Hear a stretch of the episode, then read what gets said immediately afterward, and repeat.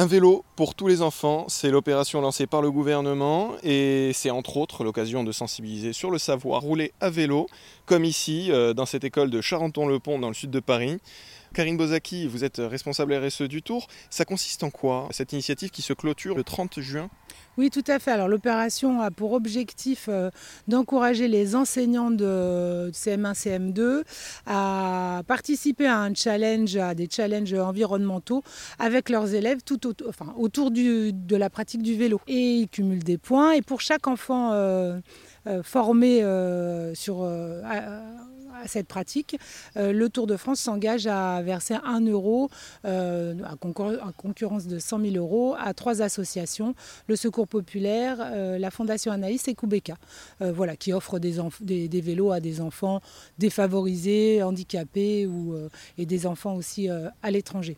Avec le Tour de France, vous travaillez avec plusieurs associations, fondations. Anaïs, qu'est-ce que c'est?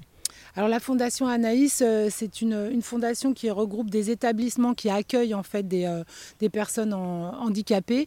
Euh, alors différents handicaps mentaux, mais beaucoup d'enfants et ils font, ils réalisent une, opération justement qui aura, lieu à la CIPAL le, 22 juin prochain avec des enfants et des adultes handicapés qui vont courir et qui vont faire du vélo en relais.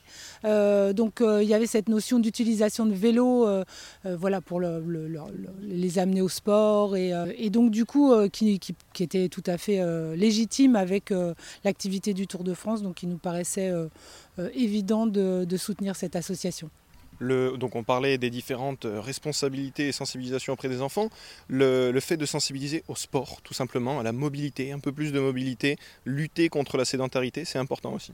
C'est important, alors ça fait bien évidemment partie du, panel de tous les bénéfices euh, de la pratique du vélo. C'est vrai que nous euh, nous centrons plus sur voilà, la, pratique, en, le vélo en termes, comme, comme, comme élément de, de, mobilité. Euh, mais euh, pratiquer le vélo euh, ne présente que des bénéfices, hein, même en termes d'économie.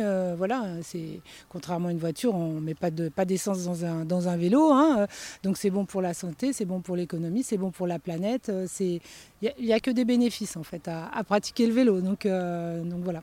Et surtout qu'on peut l'utiliser partout, comme euh, en ville, euh, en ville dans, le, milieu très très urbain, comme ici, à Charenton-le-Pont, dans le sud de Paris. On est en pleine campagne et ça peut servir partout le vélo finalement. Absolument. Après, il faut juste euh, utiliser le bon vélo en fonction de son besoin. Même le, vélo classique ou le vélo électrique, le vélo cargo.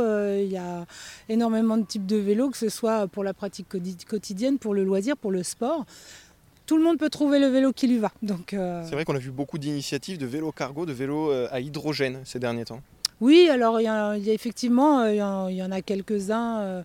on regarde ça aussi. bon, là, quand même moins en volume. Hein. on va dire que l'électrique est quand même plus facilement abordable et gérable. Donc, euh, mais oui, il y a beaucoup d'innovations euh, euh, qui arrivent sur, sur la thématique vélo, donc donc c'est une très bonne chose. Il y a beaucoup d'innovations, donc il faut suivre les innovations. En tout cas, le tour est très souvent un laboratoire, voilà, pour permettre de, justement de mettre en lumière certaines nouveautés. Et puis après, il faut les suivre. Et cette initiative, c'est l'objectif Un vélo pour tous les enfants. J'étais avec Karine Bozaki, responsable RSE du Tour de France.